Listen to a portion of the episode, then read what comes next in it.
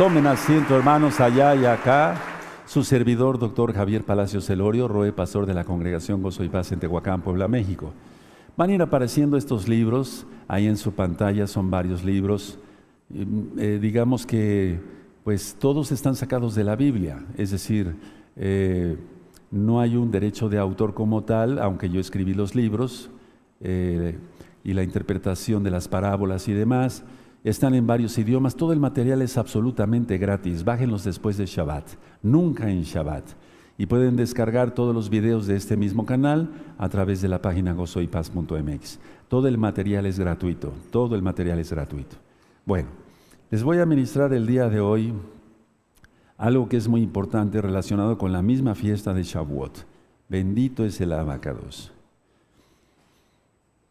Esto va a ser un resumen, hermanos, de la fiesta de Shavuot, para que nunca se te olvide todo lo que aprendiste en esta bella fiesta que acabamos de pasar, pero estamos todavía en otra fiesta que es, es el Shabbat semanal.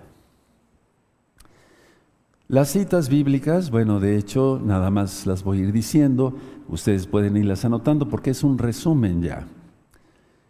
Ya vimos que el Salmo 67 fue escrito por el rey David y fue escrito en forma de menorá. Eso tiene un significado bien profundo, ahorita lo vamos a ver.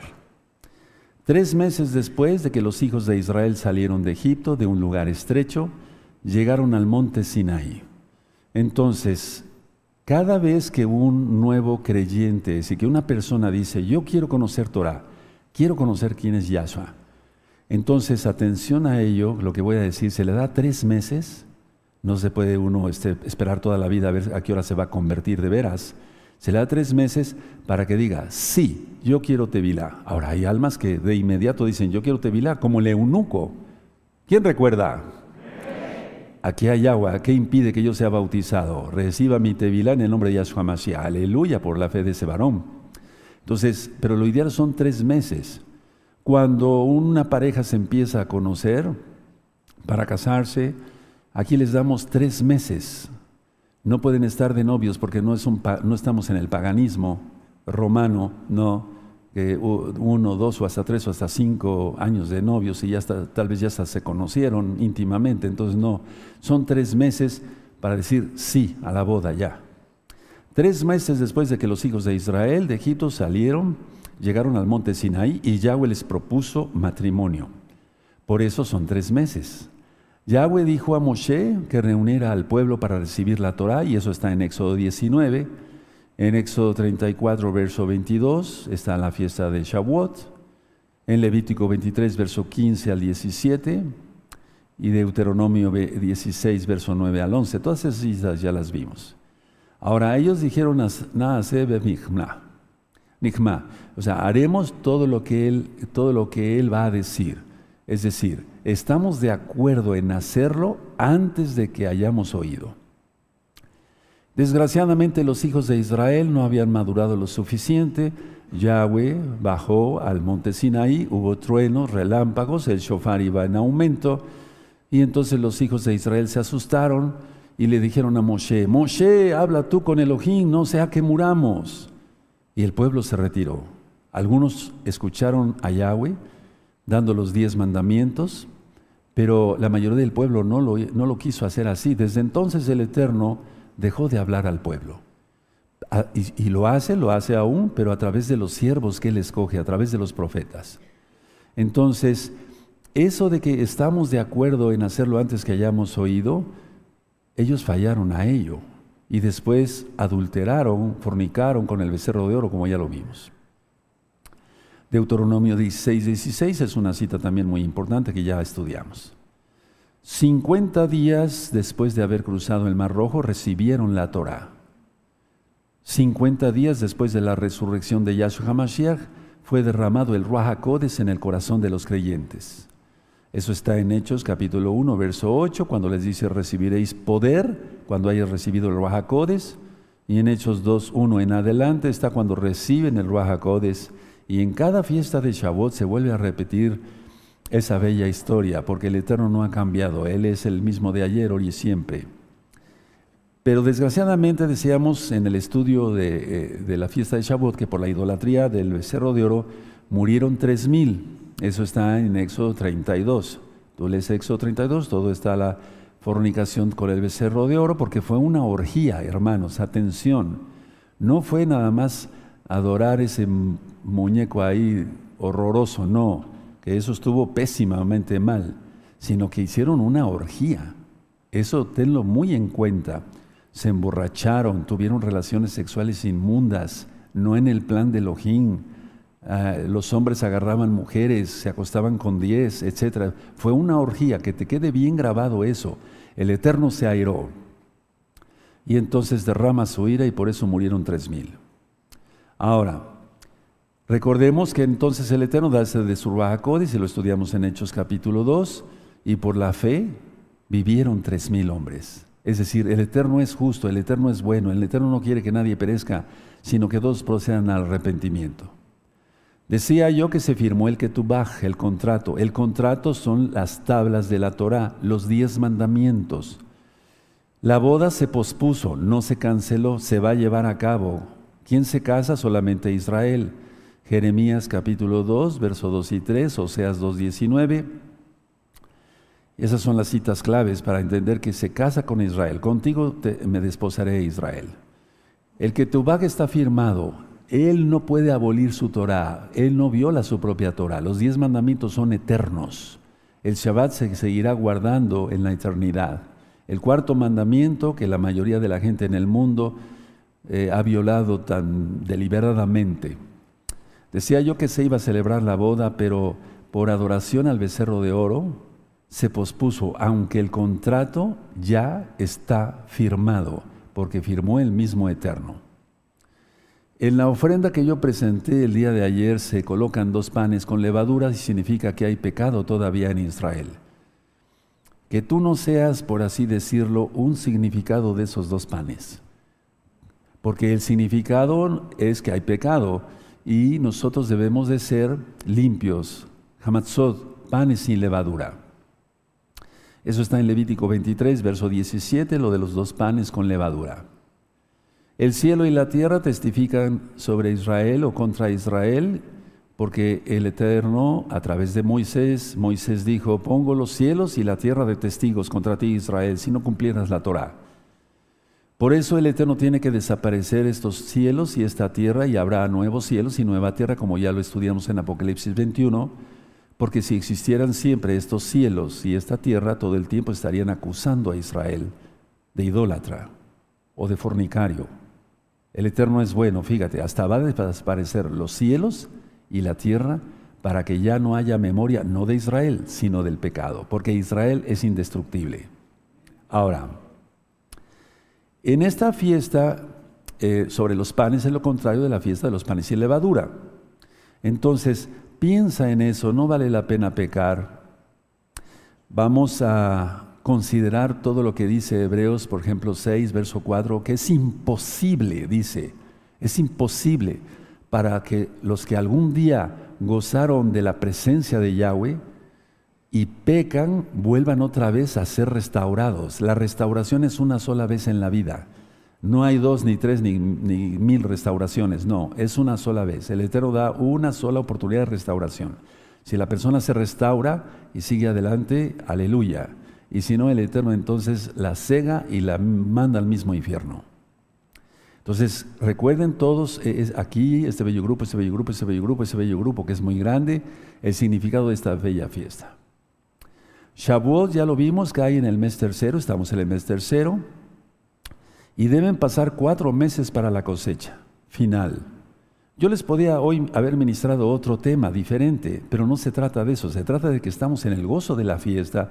La congregación todavía está adornada con flores y múltiples adornos, está puesta la ofrenda, la gavilla de, cebada, de trigo perdón, ya se retiró, pero de todas maneras estamos en ese gozo de la fiesta y no podía yo dar otro tema.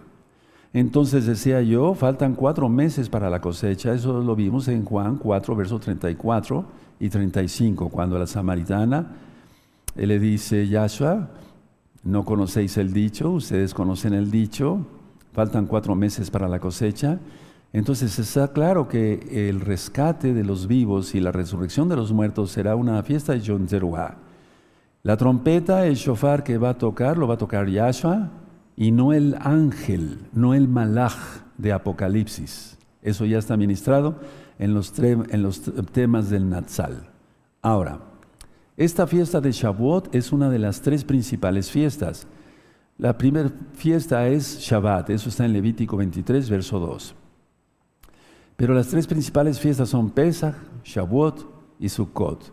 Y dice el Eterno en su bendita Torah que no puede faltar todo varón a una de esas fiestas. Es obligatorio, pero no es que nosotros lo hagamos por obligación, sino por amor al Eterno que estamos acá y ustedes están conectados, amados Sahim. En Israel ahorita, por así decirlo, por así decirlo, hermanos, no está la presencia de Yahweh. Recuerden que la presencia de Yahweh, o sea, me refiero en, en, donde estaba el templo, en Sión, en Sión, en el, monte de Sión. Ahora, en Shiloh, o sea, en, Sión.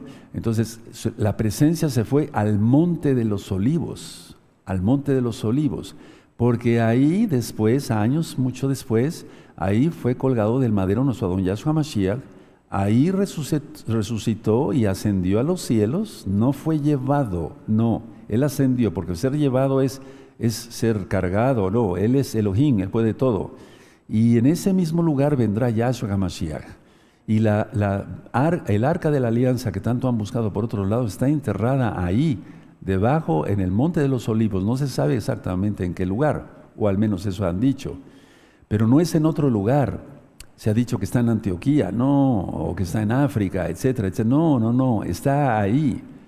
Cuando Nabucodonosor llegó con su ejército y eh, derrumbó el Bet el templo, había una especie de eh, elevador que habían hecho los Koanim para que si todo fuera destruido por, el, destruido por el pecado no se llevaran el arca. Y entonces cada uno de los Koanim sabía dónde pegar y pegaron en los pilotes, en los pilotes, esos descendieron y hicieron descender el arca y el arca se la llevaron hacia el monte de los olivos. ¿Cómo sabemos eso? En primer lugar por la tradición judía, verdadera, ortodoxa, pero es, es mesiánica en realidad y además por lo que dice el Ruach en toda la Biblia, que dice que cuando fue colgado Yahshua HaMashiach en el madero, las piedras se partieron, entonces la sangre de Yahshua cayó sobre el propiciatorio del arca.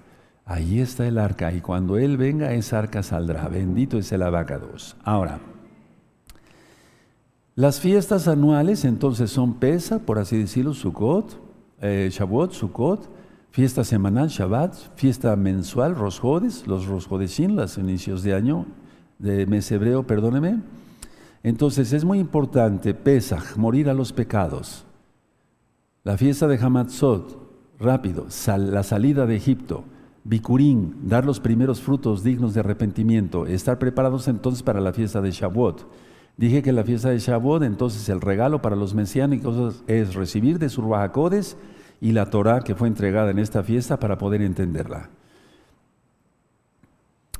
Shavuot, esta fiesta que acabamos de pasar, concuerda con la llegada del Ruach Y miren que el Ruach da poder, da bendición, da unción, da de todo, bendito es su nombre. Ahora, la fiesta de Sukkot, la fiesta de las cabañas o tabernáculos, como desgraciadamente está mal traducido en las Biblias, en esa fiesta de Sukkot vendrá, eh, él llega aquí en Yom Kippur, el Eterno, o sea, rescata a su pueblo, viene en Yom Kippur, no en, los, en el mismo año, y después en Sukkot él empieza el reino milenial.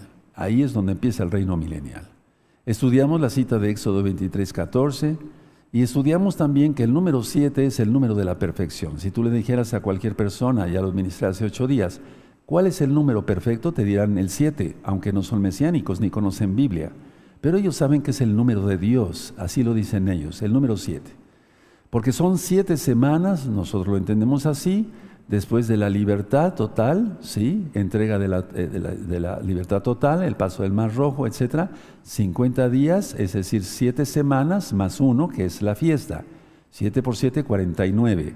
El número 7, siete semanas, siete semanas. Por eso la bendita menorá tiene siete luces, jamás nueve luces, jamás, porque la luz eh, octava y novena significan el sol y eso viene del paganismo. Estoy hablando claro porque esa luminaria la prende hasta el papado, la de nueve, y hasta la casa de Judá, desgraciadamente oramos por ellos. pero ellos piensan, en la Hanukkah, que por el milagro de los macabeos, etcétera, etcétera, pero no tiene nada que ver. Ahora, esta fiesta preciosa vimos que la guardaba Pablo. Pablo no enseñaba cristianismo, ninguna denominación, no guardaba el domingo, guardaba el día de adoración correcto, que es el Shabbat, puesta del sol del viernes a puesta del sol del sábado. Vimos las citas, por ejemplo, Em, en Hechos 20, 10, ahorita les doy la cita. En, Levítico 23, 15 y 16 vimos que es un estatuto perpetuo para siempre guardar esta preciosa fiesta de Shavuot. Ahora, cuando mucha gente viene o me habla por teléfono o me hablaba por teléfono, yo contestaba el teléfono en aquel entonces para la redundancia, me decían, doctor Palacios, ¿esta fiesta es para nosotros o para los judíos? ¿O solamente es para los judíos? Entonces es donde se les explica las dos casas de Israel. Después de la muerte del rey Salomón, el reino se dividió en dos. Reino del norte, la casa de Israel, reino del sur, la casa de Judá, Judá, Jucón, Benjamín, me refiero a las tribus, y las diez tribus lideradas por Jeroboam que se dieron a la idolatría con dos becerros de oro. Ya no nada más uno, sino eran dos.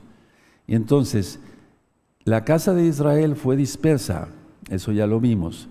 Y por eso, bueno, pues la casa de Israel está en todo el mundo. Pero en el libro de Oseas leíamos ayer que Él quita las fiestas, Él quitó las fiestas, quitó el gozo, quitó el Shabbat, quitó comer kosher, quitó los rosgodeshin, los, las lunas nuevas, todo lo quitó. Pero está escrito cuando no es el momento ahorita explicarles, pero cuando le dice a Ezequiel, acuéstate tantos días de este lado, tantos días de este lado, pueden ver un, escuchar un audio que le titule La bestia y el sistema global, ahí explico bien las cuentas. Y en el año 2008, atención todos, terminó el castigo para la casa de Israel. Y entonces el Eterno empezó a despertar a la gente y decir, ¿qué estoy haciendo? Guardarlo en domingo, en una denominación cristiana. En la Biblia no dice eso, en la Biblia dice que tengo que guardar el Shabbat. En la Biblia dice esto, en la Biblia dice que hay que guardar las fiestas, etcétera, etcétera, etcétera. Fue en el año 2008. ¿Cuándo termina el castigo para la casa de Judá? Hasta que venga Yahshua. Y habrá muchos salvos de la casa de Judá. De hecho, actualmente ya hay rabinos judíos que eran ortodoxos o que aunque aparentemente lo sean, creen en Yahshua HaMashiach, aunque ellos no reconocen que Él es Elohim, pero sí reconocen que hay un Mesías y que su nombre es Yeshua. Al menos ellos le dicen así porque ellos no saben que Él es el Padre. Pero eso el Eterno se los toma para bien. Créeme que se los toma para bien. Y ellos serán salvos y reconocerán que solamente su nombre es Yahshua, no Yeshua. Ahora, cuando entonces las personas me dicen, bueno, esa fiesta es para nosotros, para los judíos, entonces yo les explico que los judíos, por así decirlo, cuando se dice judío, pertenece a la tribu de Judá. Pero Muchos venimos de la casa de Israel, de hecho los juaní, los levitas no somos casa de Judá. Aunque explico lo siguiente y es muy importante, muchos juanín eh, no se fueron con Jeroboam, de hecho los juanín no se fueron con Jeroboam, más bien regresaron, se quedaron con Judá y con Benjamín porque tenían que seguir ministrando en el templo. Y entonces por eso dice la Biblia que Jeroboam tuvo que poner levitas que no eran de los levitas. ¿Cómo es eso? Tuvo que poner sacerdotes, por así decirlo, Juanín entre comillas, pero no venían de la tribu de Leví. Y entonces es otra, fue otro gran pecado, no falla, sino pecado que airó al Eterno. Pero eh, habemos descendientes de esos Juanín que regresaron a Jerusalén, no, no, no, nos no nos salimos de ahí, estoy hablando por generaciones, y por eso el Eterno nos toma en cuenta, por su inmensa compasión, no porque seamos la gran cosa. Entonces, ya entendiendo el contexto de la fiesta de Shavuot, ¿qué hay de esta fecha, de esta fecha, de esta bella fiesta en el nuevo pacto? Tú lo conociste como Nuevo Testamento. Está la, fiesta de Shavuot en el Nuevo Testamento, en el Nuevo Pacto, Repito, pacto para la boda, porque la, la Torah, el pacto de la Torah es eterno, es para siempre. Bueno, ¿qué hay? Primero, en el Brit Hadashah, en la mera fiesta de Shavuot, en la misma fiesta de Shavuot, los bautiza el Rahakodis, el Espíritu Santo como tú lo conociste, pero lo correcto es el soplo del Altísimo. Para empezar, esa sería la primera cita. Si te preguntan, ¿cuál es la primera cita? Porque yo no encuentro la fiesta de Shavuot en ningún lado, la fiesta de la Seba en ningún lado en el Nuevo Pacto, en el Nuevo Testamento. Así te van a preguntar, lo estoy hablando tal cual. Daré la cita de Hechos 2. Mira, estaban guardando no Pentecostés, sino Shavuot, y se derramó el Ruach y empezaron a hablar en varias lenguas, ya vimos que fue a las nueve de la mañana, y pensaban que estaban ebrios, y entonces Kefas toma la palabra y se convierte en tres mil. Bendito es el abacados. Ahora, esta unción que recibieron los talmidín, los discípulos de Yahshua Mashiach, primero fue un estruendo como un viento recio. Por eso es ruach. Ruach se ha traducido como espíritu, pero lo correcto, más, lo más, más, más correcto es soplo. Entonces es, fue un estruendo como un viento recio. Eso dice la Biblia, el Tanaj, en Hechos capítulo 2. Número 2 la aparición de lenguas como de fuego. Dice como de fuego, o sea, era fuego realmente, pero como lenguas de fuego. Y entonces por eso el Eterno les dio a hablar de diferentes lenguas. Yo no necesito hablar diferentes lenguas y les, puedo decir varias cosas que algún día platicaremos ya más, eh, un poquito después, ahorita no es el tiempo. Pero hay hermanos que hablan muchísimos idiomas, entonces yo lanzo un mensaje y ellos lo traducen al ruso, al portugués, al italiano, al rumano, al búlgaro, etcétera, etcétera, etcétera.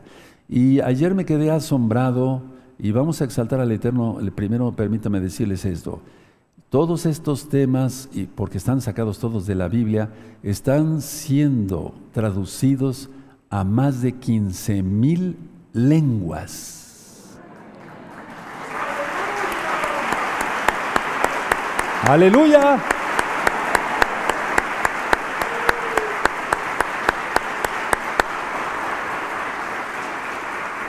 Si ustedes, eh, por ejemplo, hablan, eh, aquí en México se conoce mucho el náhuatl, zapoteco, mixteco, popoloca, tolteca, etc. Aquí en la oficina que tengo a la izquierda, tengo así de discos, en náhuatl, etcétera, etcétera, etcétera, varios. Son dialectos, son lenguas originarias, por ejemplo, eh, nativas de aquí de México. Pero está también el maya, etcétera, etcétera, y maya ya corresponde tantito también a Guatemala, y cantidad de lenguas que ni siquiera yo conozco, o sea, ni siquiera sé de su existencia en África y demás. ¿Y por qué dirige yo entonces 15 mil lenguas? El Raja nos habla al espíritu. Por eso sabemos muchas cosas. Y ni lo michugano, estoy loco, ni juego con esto. Bueno, entonces el estruendo, y por eso en la lluvia que hubo anteayer y, y antier, no tenemos por qué asustarnos si es en esta fecha, es decir, de la fiesta de Shavuot. Siempre ha llovido en Tehuacán así y no es coincidencia. Estamos en un valle, bueno, pero no se trata de hablar ahorita de Tehuacán, sino de, la fiesta de Shavuot. Y, el Eterno da lluvia abundante, es la lluvia tardía, la lluvia temprana es en otoño, la lluvia tardía es en primavera y es cuando se derrama el Ruach Hubo cantidad de truenos, relámpagos, tal cual, lo vivimos. No, me estoy refiriendo al video que vimos antier, no, sino lo vimos aquí. A muchos hermanos que vinieron de visita estaban un poquito alarmados, asustados. Lógico, yo tengo que orar porque la casa de oración, eh, este Mishkan se ha guardado, porque hay almas del Eterno y que el diablo, Yahshua Mashiach, le reprenda, lo sujetamos o lo echamos fuera con todos sus demonios, todos sus seguidores no causen un problema en la estructura de este Mishkan, porque hay almas del Eterno, y esas almas valen más que oro, porque fueron compradas con la sangre bendita de Yahshua Mashiach. Pero eso es otra cosa que yo esté asustado. No, yo no estaba asustado, porque conozco de esto. O sea, esto es cada año. Hay muchos truenos. Y entonces, ¿cómo diríamos al Eterno que no faltará pan, agua, leche para nuestros niños si no lloviera? La sequía es una maldición. Entonces, en este caso, Tehuacán está bendecido por el Eterno por su inmensa compasión. Y no porque seamos buenos, sino porque Él es bueno. Ahora, se posaron sobre esas lenguas de fuego, o como de fuego, sobre cada uno de ellos. Ese tiene un significado. Sobre cada uno de ustedes en la imposición de manos, antier y ayer aquí, con los amados ahí de la Keilah local y mundial que vinieron a visitarnos, es, algo personal, no es del que quiere ni del que corre. El Eterno da sus dones de una manera personal, te llama de una manera personal y te dice, te voy a ungir con esto. Es el Ruach Codis a través de sus siervos. Aunque ya lo dije, sin imposición de manos, bautiza el Eterno. Entonces ellos comenzaron a testificar en otras lenguas y eso les, les, llamó la atención porque había varios judíos que vivían en la diáspora, o sea, fuera de Israel, y hablaban otros idiomas. Eh, realmente y también otros extranjeros que vinieron a adorar, en aquel tiempo fueron a adorar a Jerusalén, y entonces los oyeron cada uno de ellos oír en su propia lengua, o sea, hablar en su propia lengua, y eso les llamó la atención. Ahora, hay algo que va más allá de la lengua física, la lengua espiritual. Hay un dicho en la... Eh, cuando yo grabé, hay un video que les recomiendo ver, cuánto más si es Jalel. ¿Cuánto más si es Jalel? Ahí explico sobre la música, que ni siquiera el nombre es correcto, es música, pero lo vamos a dejar ahí. Y entonces ahí explico que la música es un idioma universal, es decir, que si yo toco algo, nuestro amado Isaías toca algo en el piano y demás, no, no se necesita ser traducido a los idiomas, porque si llega al corazón, llega aunque la persona hable inglés, portugués, eh, ruso, etcétera, etcétera, otros idiomas, de todas maneras llega. Bueno, ¿cuánto más cuando yo estoy hablando y hay personas que han estado viendo eh, el, canal y no saben español y entonces han sentido algo en su alma y dicen, yo quiero ir ahí.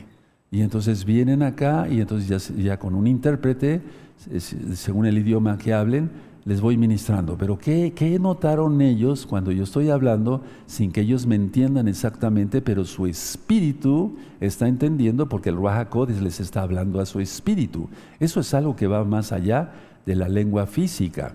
Ahora, atención, esta fiesta de Shavuot es también fiesta de primicias. En ese día se daban las primicias y qué mejor primicia que tres mil convertidos a Yahshua. Ahora, mucha, atención y voy a decir algo, eh, a veces eh, me limito a decir ciertas cosas porque no es conveniente, pero ahorita lo voy a decir en ese sentido. Es la fiesta de las primicias. ¿Es la fiesta de qué? Perfecto. Y en ese día nacieron tres mil. Fueron primicias. ¿Se dan cuenta? Ahora, yo no dudo, hermanos preciosos, pongan atención, mucha atención, mucha atención que el Eterno haya recogido para sí varones, primicias de los 144 mil en esta fiesta, porque nos estamos acercando al tiempo ya prácticamente final. Entonces, los 144 mil tienen que ser revestidos del poder del Bajaco, desde el poder de lo alto, aunque en la Biblia no se eh, narra exactamente cuál va a ser su misión, porque lo único que dice en Apocalipsis 7 y en Apocalipsis 14, pero voy a quedarme ahorita con la cita de Apocalipsis 7, es que antes de que los cuatro diablos que están atados sí, en la tierra, los ángulos de la tierra, antes de que sean desatados más bien, em, eh, tienen que ser sellados los 144 mil y ellos no sufrirán ningún daño. Ahora, explico esto no se cita que ellos vayan a andar de evangelistas, es decir, lo voy a hablar claro, que vayan ministrando la bendita Torah. Eh, no se habla de eso, pero es muy seguro, eso es muy seguro, que si van a ser guardados de una manera especial, es muy seguro. Y cuando dice ahí que son primicias que no han conocido mujer, no se refiere, o que no se contaminaron con las mujeres, no se refiere a, a que solamente solteros sean, no, Ahí en la Biblia se refiere a que no han fornicado una vez conociendo Torah, no fornicaron jamás con las religiones. A eso se refiere. Entonces tenemos que entender el contexto profético. Vamos viendo cómo el mundo se está cayendo a pedazos. Vamos viendo cómo el espíritu del antimashiach está reinando hace un par de años. Porque muchos creen que todavía no sale. Todavía no sale físicamente, pero su espíritu que, que ya está operando. ¿Quién crees que ha orquestado todo lo que ya sucede? Entonces, a ver, acá aclaremos esto. Los 144 mil en esta bella fiesta de Shavuot, parte de ellos, o tal vez ya todos están sellados con el Raja para protección total. Eso es algo que nosotros tenemos que tener muy en cuenta. Y si tú eres uno de ellos, aleluya. Lógico que si tú eres de la tribu de Dan, vienes de la tribu de Dan, no fuiste sellado. Es, decir, otra cosa es bautizado, entendamos eso. Otra cosa son los dones del Rahakodes y otra cosa los frutos. Los frutos ya lo vimos, eh, amor, gozo, paz, benignidad, mansedumbre, templanza, etcétera, dominio propio. Y otra cosa son los dones. Pero otra cosa es el ser sellados para protección.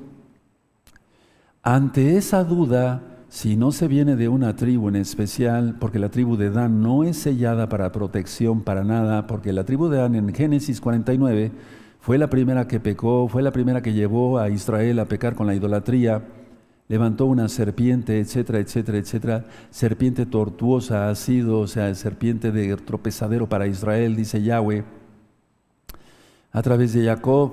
Entonces la idea es esta, cuánto más tú que no sabes de qué tribu vienes, tienes que guardarte en completa santidad. Sin embargo, el Eterno es bueno y la tribu de Dan no la desecha para siempre, porque en Ezequiel la toma en cuenta para la repartición de la tierra en el milenio. Bendito es el nombre de Yahweh, que es misericordia total. Entonces tengan cuidado varones, tengan, tengan mucho cuidado con eso, no jueguen con el Eterno para nada. Ahora, fiesta de las primicias, los tres mil convertidos, los 144 mil sellados. Hablábamos que Pablo, Rab Shaul, no ministraba cristianismo en Hechos 20:16. Se relata la prisa que tenía Rab Shaul, Pablo, de estar en Jerusalén para la fiesta de Shavuot, no Pentecostés, la fiesta de Shavuot. En 1 Corintios 16:8 leímos que Pablo decía, Rab Shaul decía, que él permanecería en Éfeso hasta Shavuot. Es decir, él decía, bueno, si de aquí parto a Jerusalén, Jerusalén, me voy a tardar dos meses y ya falta una semana para la fiesta, mejor me quedo en Éfeso. Es decir, era un israelita, un judío, por así decirlo, él venía de la tribu de Benjamín, pero celoso, celoso de la bendita Torah. Entonces, ¿cuánto más los gentiles injertados en la rica savia del olivo, como dice en Romanos capítulo 11, tienen todos que guardar, es una obligación guardar la fiesta de Shavuot, las fiestas del Eterno. En la Nueva Jerusalén hay doce puertas, no hay una puerta para gentiles, no hay una puerta trasera en el cielo, nadie puede entrar de, de, escondidas al cielo, no. Solamente hay doce puertas para los hijos de Israel. ¿En qué puerta vamos a entrar? No lo sabemos, algunos sí, pero la idea es, es esta, hermanos. ¿Dónde van a entrar los gentiles? Ellos se irán injertando, se están injertando ya aleluya, y entonces el Eterno sabe en qué tribu lo está poniendo para que entre por esa puerta. El Eterno es perfecto, es misericordia total. Recuerden, no juegues con las cosas del Eterno. Entonces, ¿se debe, si se puede celebrar Shavuot, si se sea judío o no se sea judío, pero bien injertado, guardando todos los mandamientos, guardando el Shabbat, comiendo kosher, es decir, comiendo limpio, nosotros no comemos cerdo, no comemos mariscos, eso está en recta final 38. No tener miedo, recta final 39, denle un repaso, miren que vale la pena. Ahora, en la Keilah primitiva, Pablo iba poniendo como eh, pastores, por así decirlo, como roim, a judíos, a judíos los iba poniendo como encargados de las sinagogas. La palabra sinagoga no es la más correcta, es Keilah. La palabra sinagoga es una palabra griega y nosotros somos israelitas. Entonces la palabra correcta es Keilah o Keilot en, plural. Y una vez que esos judíos que fueron muriendo, entonces tal vez pudieron poner otro judío que estuviera al tanto de ministrar a, tanto a los Yehudim, los judíos, sí, casa de Judá o casa de Israel, y los gentiles que se querían agregar a Israel. Pero llegó un momento, y no se sabe exactamente el por qué, se descuidó eso, dejaron de poner judíos o murieron todos los judíos que estaban como pastores y entonces entró un gentil como pastor, pusieron un pastor gentil en una keila y ahí se echó a perder todo.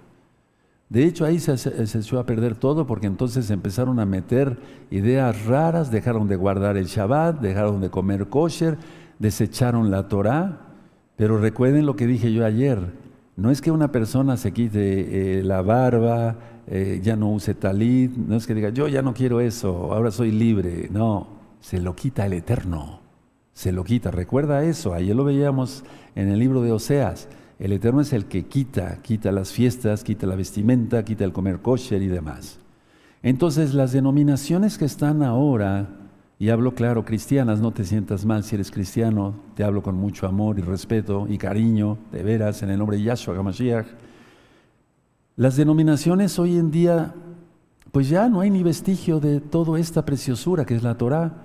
Dejaron todas las fiestas hermosas de la Torah y las cambiaron por todo el paganismo grecorromano, guardando fiestas babilónicas como la Navidad y Año Nuevo Romano. Hay unas, un video que le titulé Fiestas Paganas y ahí hablo sobre la Navidad, el Año Nuevo Romano y hay cantidad de enseñanzas aquí sobre lo que significa el Día de las Madres. Maya era una diosa romana, anciana, que era una bruja, y etcétera, etcétera, y de ahí salió el nombre de Mayo, etcétera, etcétera, y bueno, ya se imaginan ustedes todo lo que es. Entonces las denominaciones ahora no tienen ya ningún vestigio, ellos dicen, no nos toca eso, porque se lo creyeron al diablo, fue una estrategia de Hasatán bien planeada, ya su le reprenda. Pero tú vuelve a guardar la Torah, te toca guardar la Torah. Seas judío, seas israelita, explico, o sea, venir de las diez tribus perdidas de Israel, o seas eh, gentil, digamos, de las naciones, porque cuando decimos Goyim no es grosería, Goyim quiere decir naciones, ¿sí? Es, la palabra, pues, se oye como dura, ¿no? Gentil o, o pagano, pero bueno, es que en realidad no se guarda Torah. Ahora, esta preciosa fiesta de Shavuot, decía yo, es de los primeros frutos. Entonces yo estoy seguro que no es en balde que el Eterno eh, me haya prestado la vida después de la enfermedad que tuve yo hace un año muy grave, le decía yo ayer a los Roín, y que me la haya prestado para nada. No, es que Él tiene un propósito perfecto. Y el propósito perfecto, uno de los propósitos perfectos, y la gloria solamente es para Yahshua, era esperarte a ti a ti, a ti y a ti. Que vinieras a conocer de la Torah de Yahshua. Aleluya. Y la gloria es para Él. Bendito es Yahshua Hamashiach. Escuchen hermanos, a mí no me presta la vida el Eterno para seguir comiendo y bebiendo. No, el propósito es netamente espiritual.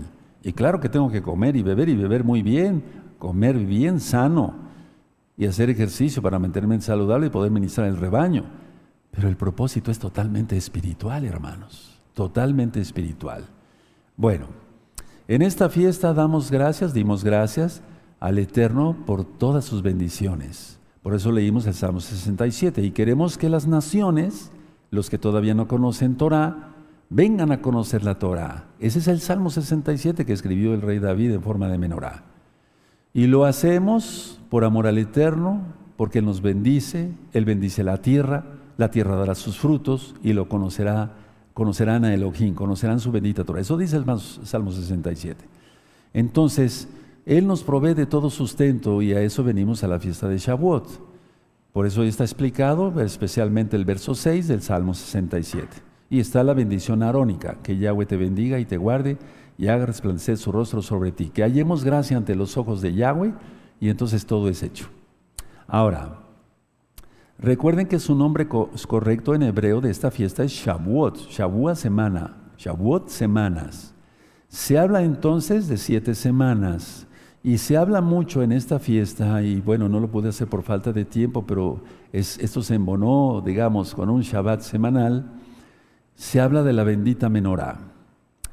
No anoten, por favor las citas si, gustan, porque esas citas ya están explicadas en las parashot. En Éxodo 25, verso 31 al 37 está explicada la menorá, la menorá que el Eterno le mostró a Moisés de el templo en el cielo. Haz la menorá conforme al modelo que se te fue dado o que tú viste, que tú viste. Entonces la menorá se encontraba no en el tabernáculo, en el Mishkan y en el Bet el rey Salomón hizo diez menorot de cada lado. Ahora, eso está en Éxodo 20, verso 30 35, que la menorá era para estar en el Mishkan. De hecho, hay una eh, parasha especial donde explico que todo el Mishkan es el cuerpo de Mashiach y que el Mishkan representa, por así decirlo, al Mesías, quien es Yahshua, no Yeshua, Yahshua. La menorá se alumbraba con aceite y se sigue alumbrando con aceite de olivas en aquel tiempo machacadas, y eso está en Éxodo 27, verso 20. El Eterno quiso que el olivo fuera para él totalmente, de él es toda la tierra, dice el Salmo 24, pero, pero él es, específicamente escogió el olivo, porque de ahí sería alumbrada la bendita menorá.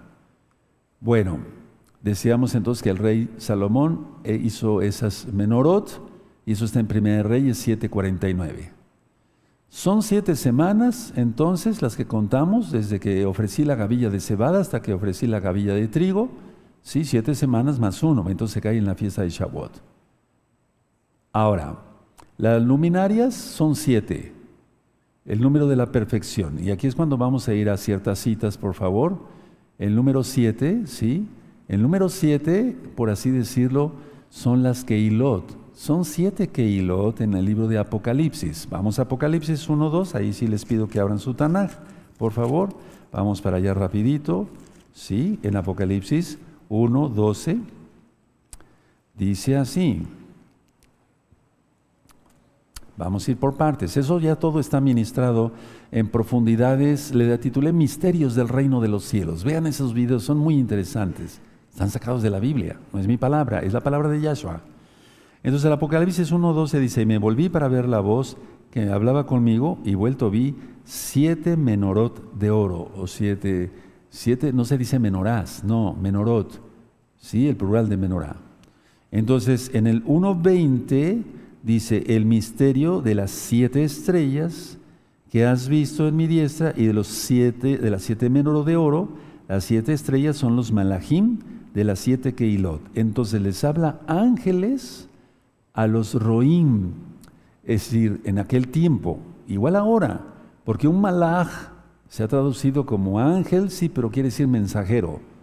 De hecho, el nombre de Malaquías no se sabe cuál fue, el profeta, pero Malají es su nombre, pero sí, es mensajero, mi mensajero, Malají, mi mensajero, es cuando decimos Yahweh Roí, Yahweh es mi pastor, bendito es su nombre. Entonces, entonces son las siete estrellas, son los Malachim de las siete Keilot, y las siete menorot que has visto son las siete Keilot. A ver, explico. Un roe es una menorá. Y entonces, los siete, y, perdón, dice las siete estrellas son los malachim. ¿Sí? Entonces nos compara con estrellas. Porque viviremos como estrellas por la eternidad los que eh, demos a conocer las buenas nuevas de salvación. Eso dice el libro de Daniel, capítulo 12, verso 2. En adelante. Y luego dice, de las siete, eh, eh, son los malachim de las siete keilot. Y las, siete keilot que has visto son las siete keilot. los siete menorot que has visto son las siete keilot. Entonces, esta, esta keila, gozo y paz, es una menorá. ¡Qué gozo! ¡Aleluya! ¡Aleluya! Bendito es el abacados. Subrayalo ahí, subraya. yo lo tengo subrayado, pero vamos a subrayar una vez más porque con el tiempo la tinta pues se va, pero que no se vaya el amor por el eterno jamás. ¿Sí? Entonces repito, las siete estrellas que son los malachim eh, de las siete keilot, o sea, los encargados de la keila, ¿sí? De las keilot y los siete, las siete menorot que has visto son las siete keilot. Cada keila es una menorá. Tenlo mucho en cuenta, por eso dije que íbamos a ministrar cosas profundas. Apocalipsis 2.1 dice, escribe al malach de la Keilah en Éfeso. ¿Cuál malach? Al roe, al pastor, al encargado de la obra. Ahora permítame llevarlos ahí a Daniel, vamos para allá, tantito, para que yo les explique entonces esto. Bendito es el abacados. Él es bueno, hermanos, hay más profundidad de la que imaginamos. ¿Sí? Bueno, busquen perdón con tantas citas, es eh, Daniel 12. Daniel 12, verso 3. Daniel 12, verso 3. Sí, ya lo tienen. Los entendidos resplandecerán como el resplandor del firmamento, y los que enseñan la justicia, o sea, la Torah, a la multitud, como las estrellas a eterna, a perpetua eternidad, dice, o sea, por siempre, Leolam. Ahí tienes entonces los Roín estrella, las, las Keilot Menorot. Precioso, ¿no? Entonces dice aquí en, en Apocalipsis 2.1, escribe al Malak de la Keila en Éfeso, el que tiene las siete estrellas a su diestra, el que anda en medio de los siete, las siete menorot de oro, dice esto. O sea, esa eh, fue algo precioso. Todo eso ya está en misterios del reino de los cielos. Véanlo, es algo muy profundo. Ahora en el 2.5 dice, Recuerda por tanto de dónde has caído y arrepiéntete y haz las primeras obras, pues si no vendré pronto a ti y te quitaré tu menorá de tu lugar, si no te hubieras arrepentido. Por así decirlo, para que se entienda, cada no es que seamos tantos pues, como para hacer eh, varias menorot, pero la forma representativa, simbólica en lo espiritual es que una Keilah es una menorá, pero en sí cada uno es luz y tiene que ser una menorá. Bendito es el abacados. Ahora, vamos a Apocalipsis 11, verso 4. Apocalipsis 11, verso 4. Y entonces no podemos jugar con estas cosas, claro que no. Apocalipsis 11, verso 4 dice, estos testigos, o sea, los dos testigos son los dos olivos y las dos menorot que están en, pie delante del Elohim de la tierra. Y eso tú lo encuentras en Zacarías. Entonces eso ya está explicado también. El número 7 es la perfección. Ahora, las siete manifestaciones del Ruach vamos a Isaías y esta es la cita que leyó en la Haftarah, nuestro gran Adón Yahshua HaMashiach.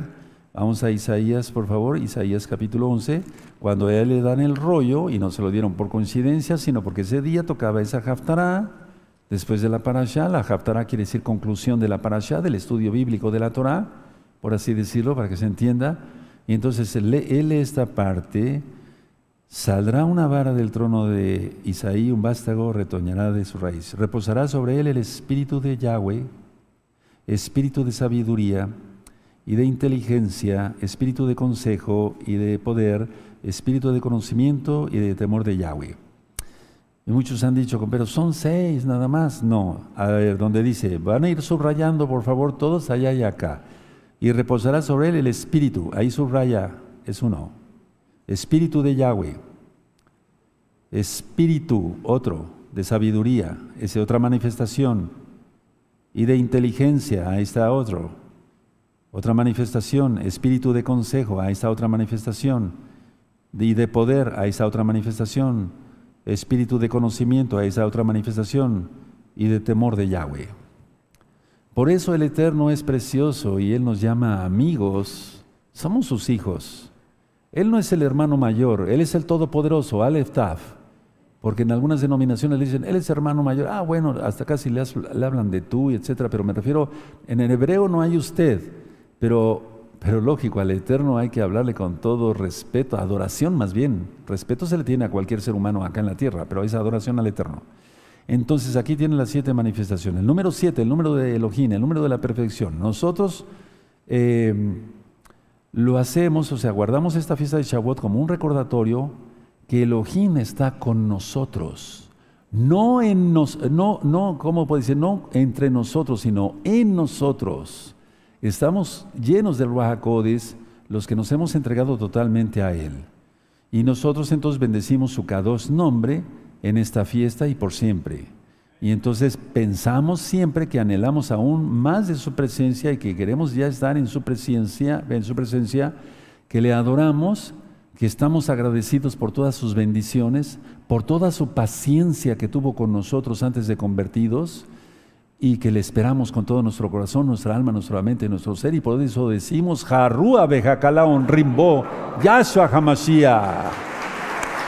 Aleluya. A ver todos. Harúa, Bejacalaon, Rimbo, Yahshua, Hamashia. Más fuerte.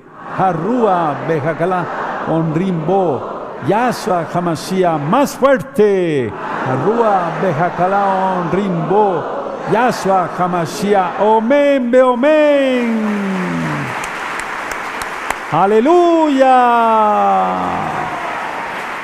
Él es bueno. La menorá representa al Mesías. Por eso yo soy muy reverente con adoración al Eterno, no a la madera, no. Me voy a poner de pie, mi amado, a Gabriel, por favor. La menorá representa al, al Mesías, quien es Yahweh y, y quien es la luz. Todos sentaditos ahí, todos sentaditos. Bendito es el abacados. Por eso yo siempre vengo acá y entonces extiendo mis brazos, porque somos una menorá, ¿te das cuenta? Sí, y entonces le ofrezco mi ofrenda mecida con todo amor y estoy pensando en Él y le, y le digo, recibe toda exaltación. Y muchas veces le digo otras cosas, recibe toda exaltación y sígueme usando para tu gloria. Y frases así.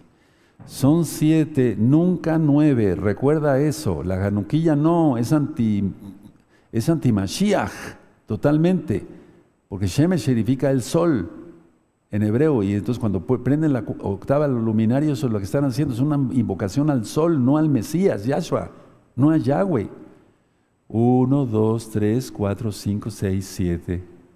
Entonces, ¿qué representa la menorá? Representa al Mesías. ¿Qué representa la menorá?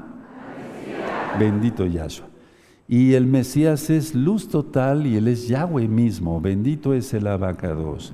Entonces tú procura tener una menorá, pero no para encenderla. No hagan eso, hermanos, no para encenderla. Eso le toca al Cohen. No, no, no, no, no. Tengan una menorá. Es, es bonito tener una menorá en casa. Muchas veces en las mesusot, es decir, eh, el mandamiento de poner en los dinteles de las, puestas, eh, de las puertas, a veces tiene que haber una letra Aleph, porque es la letra del Eterno, y Él es el guardador de las puertas de los hijos de Israel. Y si tiene una menorá, qué mejor. Y si no, pues una menorá aparte, ahí siempre. Entonces la menorá representa al Mesías, quien es Elohim, quien es Yahweh y es luz. Él es sin pecado, Él es sin mancha, Él se dio por nosotros. Vean cómo dice, aparte de la menorá, pongan mucha atención, representa al árbol de la vida. Si no lo sabías, anótalo. Sé humilde y aprende. No te quedes así como que me las sé todas, porque entonces me caes muy mal. Mejor sé humilde y anota. Sí, representa al árbol de la vida. Vamos a Apocalipsis 2.7. Hay hermanos que por su ministerio no anotan nada, tienen que estar viéndome a mí, ¿verdad? Pendientes porque por cualquier cosa le digo, me voy a poner de pie y el, hermano de la cámara está distraído, pues no, él anotando, no, él tiene que estar viéndome a mí por cualquier cosa. Así lo hacemos aquí y ha funcionado bien y yo sé que los hermanos estudian. Entonces en Apocalipsis 2.7, el que tiene oído, oiga lo que el Ruach dice a las Keilot, al que venciere le daré a comer del árbol de la vida, ponle ahí menorá, el cual está en medio del paraíso de Elohim. Entonces cuando lleguemos a la Nueva Jerusalén, hay una menorá, uff, ya di las dimensiones de la Nueva Jerusalén. Ya dije que es como si fueran dos repúblicas mexicanas. ¿Quién recuerda eso? Se ve que estudian. Sí, allá, eso, sí. Entonces pónganse a estudiar eso ya está. La nueva Jerusalén tiene el tamaño como si fueran dos repúblicas mexicanas. Tremendo. ¿Te das cuenta qué tamaño? Imaginémonos qué tamaño tiene esa menorá de la nueva Jerusalén, de la nueva Jerusalén. Exaltemos al Eterno. Él hace todas las cosas en grande.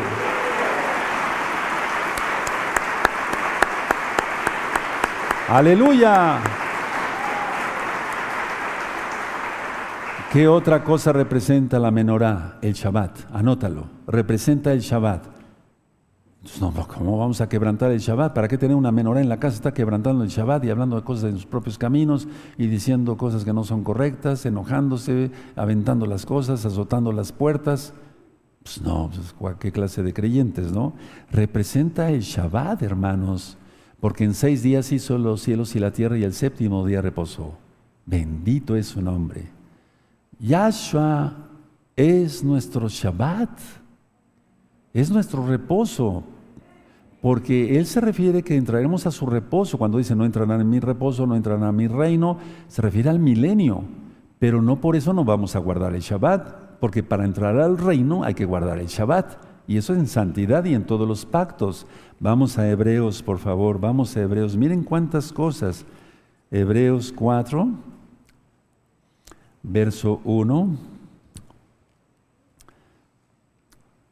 Temamos pues no sea que permaneciendo aún la promesa de entrar en su reposo, temamos pues no sea que, lo estoy repitiendo a propósito, no sea que permaneciendo aún la promesa de entrar en el milenio, algunos de vosotros parezca no haberlo alcanzado. Y tú ya te ves en el milenio, pero pecas. ¿Cómo? No, eso no.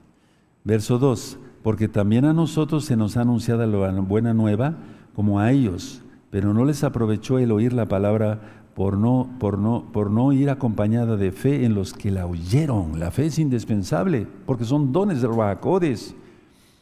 Pero los que hemos creído entraremos en el reposo de manera que dijo y ya sigue la administración. Entonces el reposo, recuerda, la menorá representa al Mesías, representa a Yahshua HaMashiach mismo, lógico, quien es Yahweh, representa el árbol de la vida, representa el Shabbat. El Tanakh, la Biblia, la Torah es la luz, es decir, la palabra de Yahweh es luz, la palabra de Yahshua HaMashiach es luz. Salmo 119, vamos para allá, y es lo que está escrito.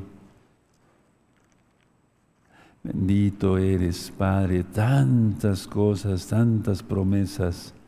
Bendito es el abacados. Salmo 119, Salmo 119. El Salmo 119 para los nuevecitos, vean, a ver, vean su Biblia, ahí los nuevecitos, los amigos, amigas, miren.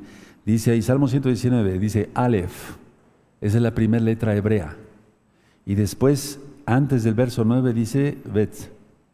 Y así se sigue con todas las letras hebreas, porque es el salmo de la Torah.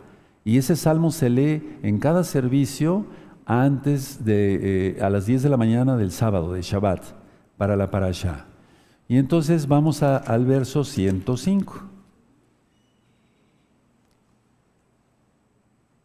Lámpara es a mis pies tu palabra y lumbrera mi camino. Bendito es el abacados. Oh, precioso, bendito sea el nombre de Yahweh. Ahora, la menorá en una keila consagrada la debe de prender, lógico, un Cohen. Se prende en Shabbat y en las fiestas y no se transgrede el Shabbat, pero desgraciadamente hay mucho circo y mucho, mucho mucha payasada entre los que aparentemente se dicen mesiánicos y las mujeres las dejan entrar con pantalones pegados, con tacones, con el pelo suelto, los varones ni siquiera están circuncidados y ahí cualquier incircunciso prende la menorá en pleno Shabbat y lo único que se están haciendo es estar maldiciéndose más de lo que ya están. Qué bueno que tú te has guardado y que permaneces en Yahshua y que permanece, lo voy a decir tal cual, en esta congregación, porque en esta congregación no hacemos eso. Guardamos la santidad total. La menorá entonces se debe prender. Moadín en hebreo se ha conocido como fiestas, pero quiere decir tiempos en hebreo. Y por eso es el sol y la luna de eh, Génesis 1.14. Ahora vimos sobre el libro de Ruth. Vimos que llegó ella ya prácticamente para que se cosechara la cebada y hasta la cosecha de trigo y es cuando conoce a vos. Bueno, entonces se, se casa prácticamente ya con vos. Fue en el tiempo de, esa, de, bella, de esas bellas fiestas, la fiesta de Hamatzot, los panes sin levadura y la fiesta de Shavuot. Ahora, una cosa importante que debemos entender, dicen los salmos que el Eterno habita entre las exaltaciones de su pueblo. En esta Keilah, allá ustedes y nosotros acá hemos exaltado a más no poder. Es un decir, porque podemos exaltar todavía mejor. La idea es esta, que no se nos olvide el gozo de la salvación y sigamos siempre pendientes de no distraernos ni tantito. Ahora guarden su Biblia, guarden sus apuntes y voy a decir algo que lo vengo diciendo desde el 2006, pero no me cansaré. Porque en cada fiesta hay nuevecitos. Algunos van apostatando y no hay problema por mí, no hay problema. Problemas para ellos, pero no, no, para mí no. Pero siempre quiero que los nuevecitos oigan esto, oigan esto. Miren, yo le titulé como una reflexión, no lo anoten, después ya si quieres tú le sacas apuntes, he subido el video en YouTube. El regalo más hermoso, el regalo más hermoso. Llega tu papá, imagínate, si, fue uno, si no fue un papá muy modelo, o sea, me refiero eh, muy perfecto, digamos, o muy bueno, bueno, ni hablar, pero si fue un papá que siempre te procuró y eso y ya no vive, o si vive, bueno, qué bueno. Bueno, llega tu papá y te dice aquí en la tierra, te voy a dar un regalo, hijo o hija. Este regalo que te voy a dar tiene un gran valor. Es un regalo muy hermoso, pero mucho, muy hermoso. Te va a servir para toda la vida este regalo que te voy a dar. Si nos regalan un reloj es bueno, Sí, pero llegará un momento que se descomponga. Pero no se trata de eso. A ver, el papá le dice al hijo, te voy a dar ese regalo, es muy hermoso, te va a durar toda la vida, y si tú lees las instrucciones y tienes cuidado de leer las instrucciones con, así, con cuidado, valga la redundancia, y haces lo que dicen esas instrucciones, te irá bien en la vida, siempre te irá bien. Tendrás paz en tu corazón, estarás feliz, estarás alegre, estarás gozoso, y al mismo tiempo que tú estás feliz, harás felices a los que te rodean y a mucha gente más. Nunca te faltará de comer, nunca te faltará de beber. Inclusive tendrás para compartir. Pero si tú haces caso a mi regalo, dice el papá, y entonces compartirás inclusive la bendición que te doy con otros cada vez que abras tu boca, hijo o hija, van a salir, eh, van a salir de tu boca palabras dulces como la miel, que consolarán a otros y te ayudarán a aliviar la pena de otros. Tú quitarás la pena de otros, por así decirlo. Si tú sigues mi regalo, tú serás mi más precioso tesoro sobre toda la tierra. No te desvíes de lo que dicen las instrucciones de mi regalo. Y es que si hasta en un medicamento, hermanos, hago un paréntesis, vienen las instrucciones, o en cualquier aparato que compremos, un televisor, alguna cosa fuera de Shabbat, lógico, trae instrucciones, cuanto más en este regalo. Entonces no te desvíes de las instrucciones, le dice el papá, para que te vaya bien y prosperes en todo lo que tú emprendas. El hijo sensato, es decir, que piensa con la cabeza, con mucha alegría, con mucho gozo, abraza el regalo y abraza a su papá y le da un beso a su papá. Y le da un beso al regalo, porque vino de las manos de su papá, de su padre. Se queda el hijo o la hija viendo ese regalo, lo observa el regalo y lo abre con mucha delicadeza, con mucho cuidado porque ya le guarda un especial cariño a ese regalo, porque recuerden, vino de las manos de su papá, de las manos de su padre. El hijo deja el regalo y abre las instrucciones y empieza a leerlas y se compromete a llevarlas a cabo en su vida Tendrá muchas bendiciones, pero también tendrá tribulaciones, tendrá pruebas, pero todo lo va a poder sobrellevar. ¿Por qué lo va a poder sobrellevar? Porque el regalo de su Padre así lo dice. Es un regalo especial. Su alma no se turbará. Será fiel a su Padre y a su regalo. Pero si el hijo es insensato o la hija es insensata, tomará el regalo y probablemente ni siquiera lea las instrucciones. Si es un aparato eléctrico el que recibió y lo pone en un voltaje que no sea, va a quemar el aparato. Pero este hijo insensato, si no lee las instrucciones primero, o si las lleva a medias o no lleva nada, pues, ¿qué pasará? Su alma será turbada todo el tiempo. Todo el tiempo será turbada su alma, no tendrá paz. No tendrá paz en su corazón, en su alma, en su cuerpo enfermará. No prosperará en lo que emprenda, sea un negocio, sea cualquier cosa, una relación. Todo, todo le saldrá mal. Habrá muchas veces que no tenga que comer o que beber, recuerda el hijo pródigo. No tendrá un techo seguro pedirá prestado. Aquí está. Porque no le sobra o no tiene nada, no tiene ni siquiera un, un, pedazo de pan que llevarse a la boca. Entonces se le amargará el corazón, se le amargará la boca, se le volverá hiel. No será miel, sino hiel. De su boca no van a salir palabras dulces como la miel que le dijo el papá si llevaba bien a cabo el regalo en las instrucciones y llevarlas a cabo, pues. Todo el tiempo le saldrán de su boca maldiciones. Estará enojado todo el tiempo, iracundo, histérico, malhumorado. Causará daño a él mismo, se causará daño a él mismo y a los que lo rodean y no será ninguna bendición para toda la demás gente que le rodea. Así que los suyos, su familia también serán infelices. Y todo por no haber hecho caso al regalo de su papá. Es decir, las instrucciones que le dio el papá. Porque en este caso de lo que estoy hablando, su papá es sabio, es amoroso. Este hijo insensato pagará las consecuencias de su, de su pecado, de su insensatez. Bueno, de, de, eso hemos hablado en esta bella fiesta. Él dio su Torah, la Biblia. Es el regalo más hermoso.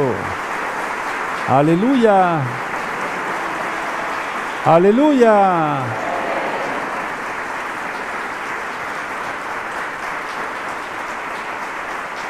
Es el regalo más maravilloso.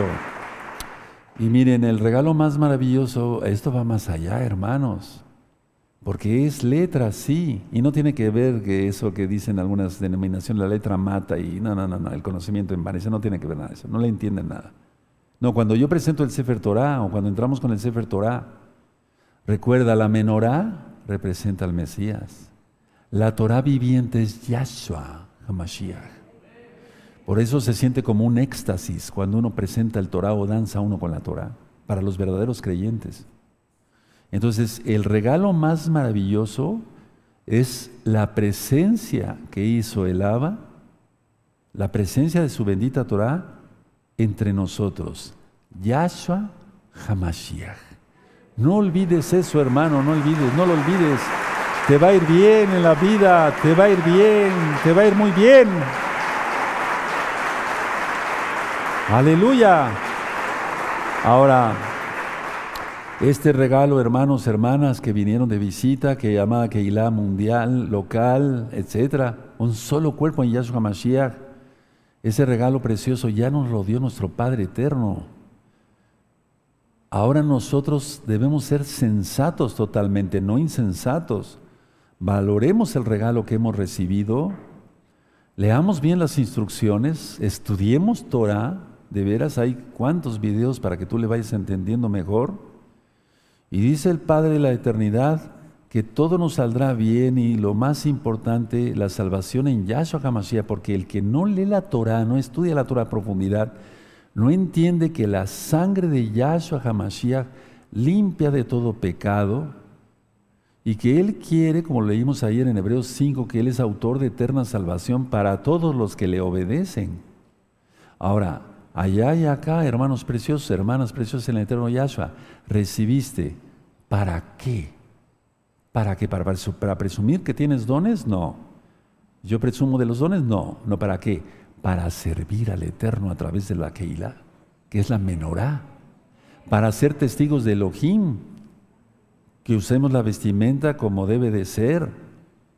Vamos a repartir material por todo el mundo, por todo el mundo. Ya hay material por todo el mundo, créemelo.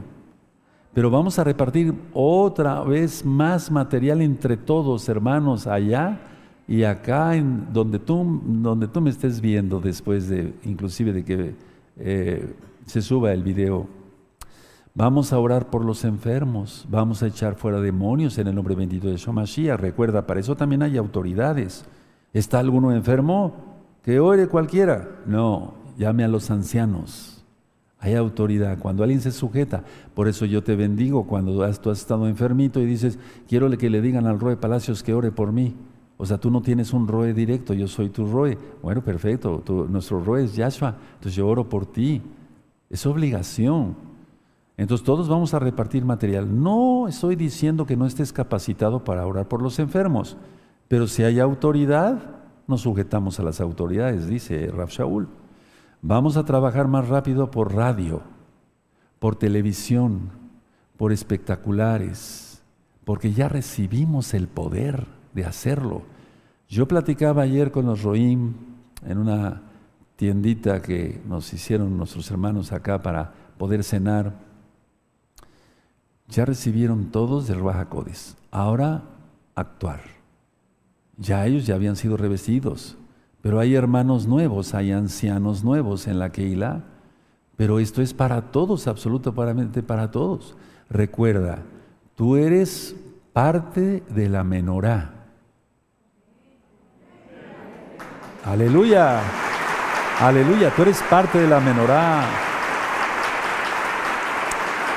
Y es algo, algo, algo que no se ha entendido. O sea, por eso tanta gente apostata y lanza maldiciones contra un servidor y contra los hermanos. Me voy a poner de pie, pero ustedes no. Les voy a enseñar algo que es clave basado a la Biblia, basado a la Biblia. Gozo y paz no salva a nadie. No, ya lo he dicho diez mil veces, ¿para qué una más? Pero bueno, gozo y paz no salva a nadie. Pero en la Biblia, tú mismo con tus mismos ojitos, de hecho aquí hay una menorá, mira. Pero me voy a ir hacia la menorá que está encendida.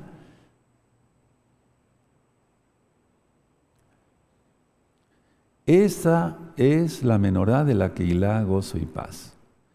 Vamos a suponer que tú estás aquí, hermano. No sé si me logren ver algunos hermanos, o acá, o acá, o eres parte de este brazo, eres parte de este brazo, eres parte de este brazo para la luminaria, eres parte, lógico, de esa luminaria, eres parte de esa luminaria. Cuando alguien fornica, adultera, difama, roba, miente, etcétera, etcétera, es expulsado de la congregación. En pocas palabras, es arrancado de la menorá, pero no por mí, ellos mismos se arrancan. Eso es algo que no han entendido y entonces dicen, bueno, ya estamos fuera, vamos a hacer un grupo nuevo, etcétera, etcétera, y todo fracasa. ¿Quién entiende? ¿Verdad que está muy claro? ¿Por qué? Porque eso está basado bajo, o sea, está basada esa pseudofe en Jezabeles. Y entonces van así, y así, y así, y así, y así, y así. Fracaso, fracaso. Porque el Eterno dice una sola vez la restauración. Él levantó aquí y aquí es la Keila. Y mientras yo me guardo, yo, yo no tengo por qué pecar, no tengo ningún pensamiento de decir, voy a pecar tantito, ¿para qué no, eso no me interesa. Porque sé que el Eterno, según su promesa, por su inmensa compasión, si me toman como orgulloso, lo siento, lo dice Yahshua. Somos como estrellas a perpetua eternidad. Y la Keilah es la menorá. Entonces, si tú ya estás en la menorá que el Eterno decidió levantar aquí para que lleguemos a varias partes del mundo, no digo, no digo que seamos los únicos ni los mejores, no te arranques, no te arranques, quédate en la Keilah. Quítate todo lo que estorbe, porque la Keilah, la menorá, representa al Mesías. Y el ser arrancado de la Keilah representa ser arrancado del Mesías. Aunque la gente diga, no es cierto, Palacios está loco, lo que quiere es mantener a la gente ahí hipnotizada, etcétera, etcétera, porque hay cada comentario que para qué te platico. Eso no interesa, lo importante es que no seas arrancado. ¿Quién entendió la lección de la Biblia el día de hoy? ¿Seguro? ¿Seguro? Exaltemos al abacados.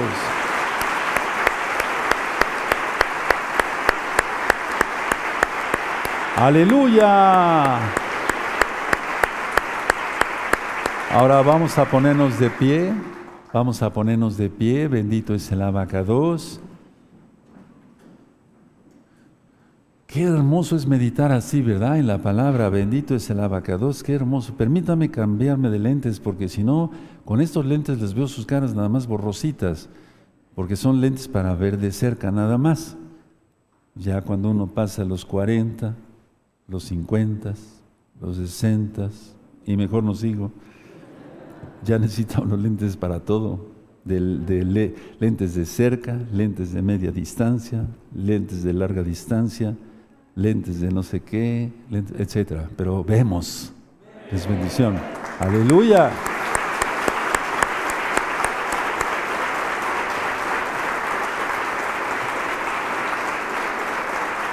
Miren qué hermoso el. Ustedes no abran su Biblia. Te exalten los pueblos, oh Elohim, todos los pueblos, todos los pueblos te exalten, La tierra dará su fruto. Es lo que estuvimos leyendo desde el final del Salmo 67. Nos bendecirá Elohim, el Elohim nuestro. Bendíganos Elohim y témalos todos los términos de la tierra. Por eso vamos a evangelizar, por así decirlo, para que se entienda, llevar tarjetas de Shalom 132. Yo no monetizo los videos, no me interesa el dinero, no me interesa eh, cobrar por los videos, las audios, las enseñanzas, los libros. Saquen lo que ustedes gusten han sacado, gracias a Yahshua HaMashiach, millones y millones de libros y de videos, hermanos. Entendamos lo que está haciendo el Eterno. Aleluya. Tenemos que entender qué está haciendo el Eterno a través de esta congregación. Tenemos que entenderlo. No venimos a chismear, no, no, yo no tengo tiempo de eso. Venimos a adorar al Rey. Ahora vamos a agradecer al Eterno por su palabra. Ahora ya sabes que eres parte de la menorá. Si tú fallas, tú mismo te arrancas de la menorá. ¿Qué representa la menorá? El Mesías. No es como te lo han platicado aquí y allá. No, no es así. De hecho, yo tengo varias reflexiones y varias cosas que comentarles. No es donde tú te sientas cómodo, o sea, como lo hacen en el cristianismo. Eh, ya no se llevan bien con eso. Me voy a otra donde me respeten más el orgullo, ¿no? O donde el pastor no me llame la atención por nada, con tal de que yo dé mi diezmo y etcétera. No, aquí no es así, es una Keilah totalmente diferente. La levantó Yahweh. ¿Sabes? Te voy a decir una cosa, y no es para orgullo. Nadie me impuso las manos.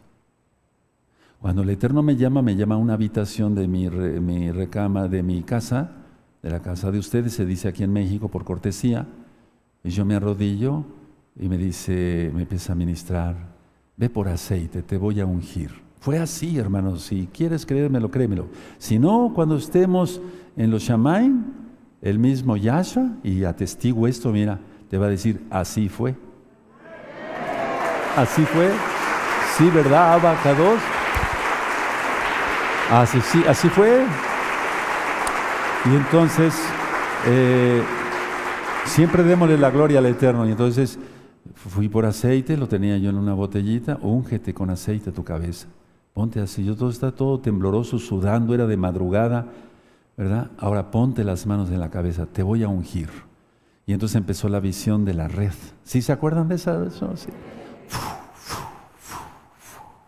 Y entonces yo empezaba a jalar la red, estaba yo en una barca, fue un éxtasis. ¿Cuántos tiempos pasó? No sé. Pero aquí estás. Aquí estás de varios lados, no voy a mencionar para no... Aleluya.